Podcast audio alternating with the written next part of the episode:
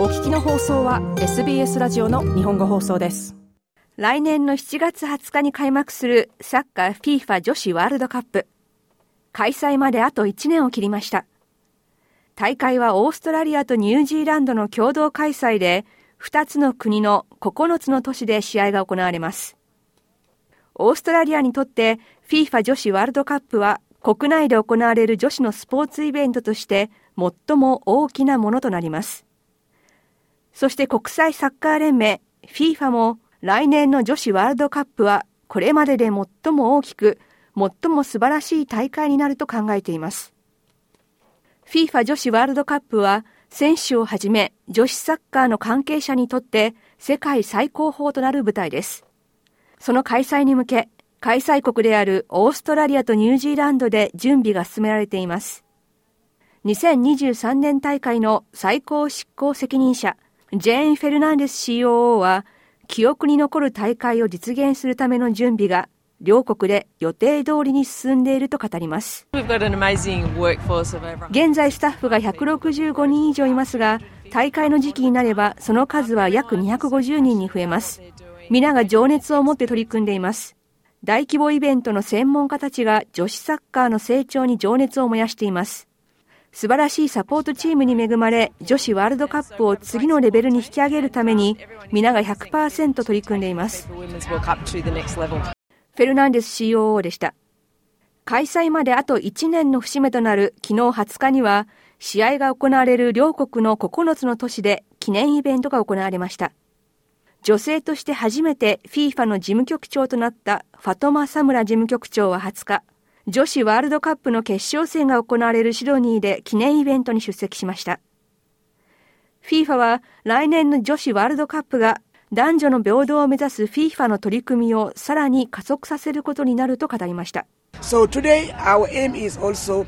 私たちが目指しているのは大会からの収入を増やすことだけでなく女子サッカーをプレーする人や観戦する人たちを彼らのコミュニティやそれぞれの国でゲームチェンジャーとして活躍してもらうことにあります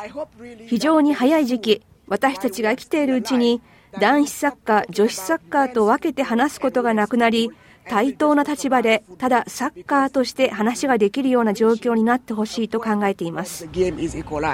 サムラ・フィーファ事務局長でした。1999年にアメリカで開催された女子ワールドカップ。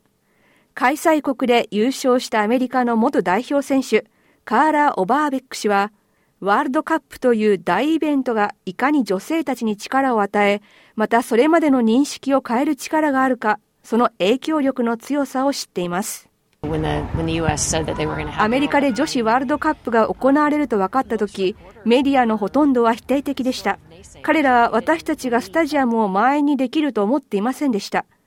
私たちはローズボールを満員にしました。女子サッカーの素晴らしさを彼らに知ってもらうことができて、報われた気持ちになりました。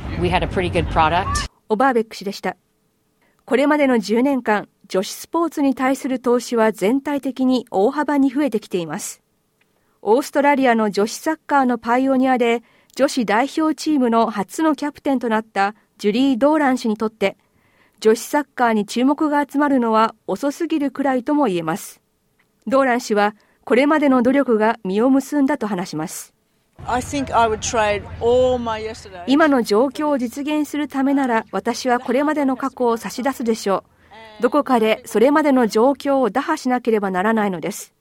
実際にそれが実現するのを目の当たりにして、これまでの自分の努力がこのためにあったのだと知ることができれば、私は過去を差し出すでしょう。努力が実を結ぶのは嬉しいことです。ドーラン氏でした？オーストラリアの女子サッカー代表チーム、マティルダスのワールドカップでの対戦相手は、10月22日にニュージーランドのオークランドで開かれる抽選会で決まります。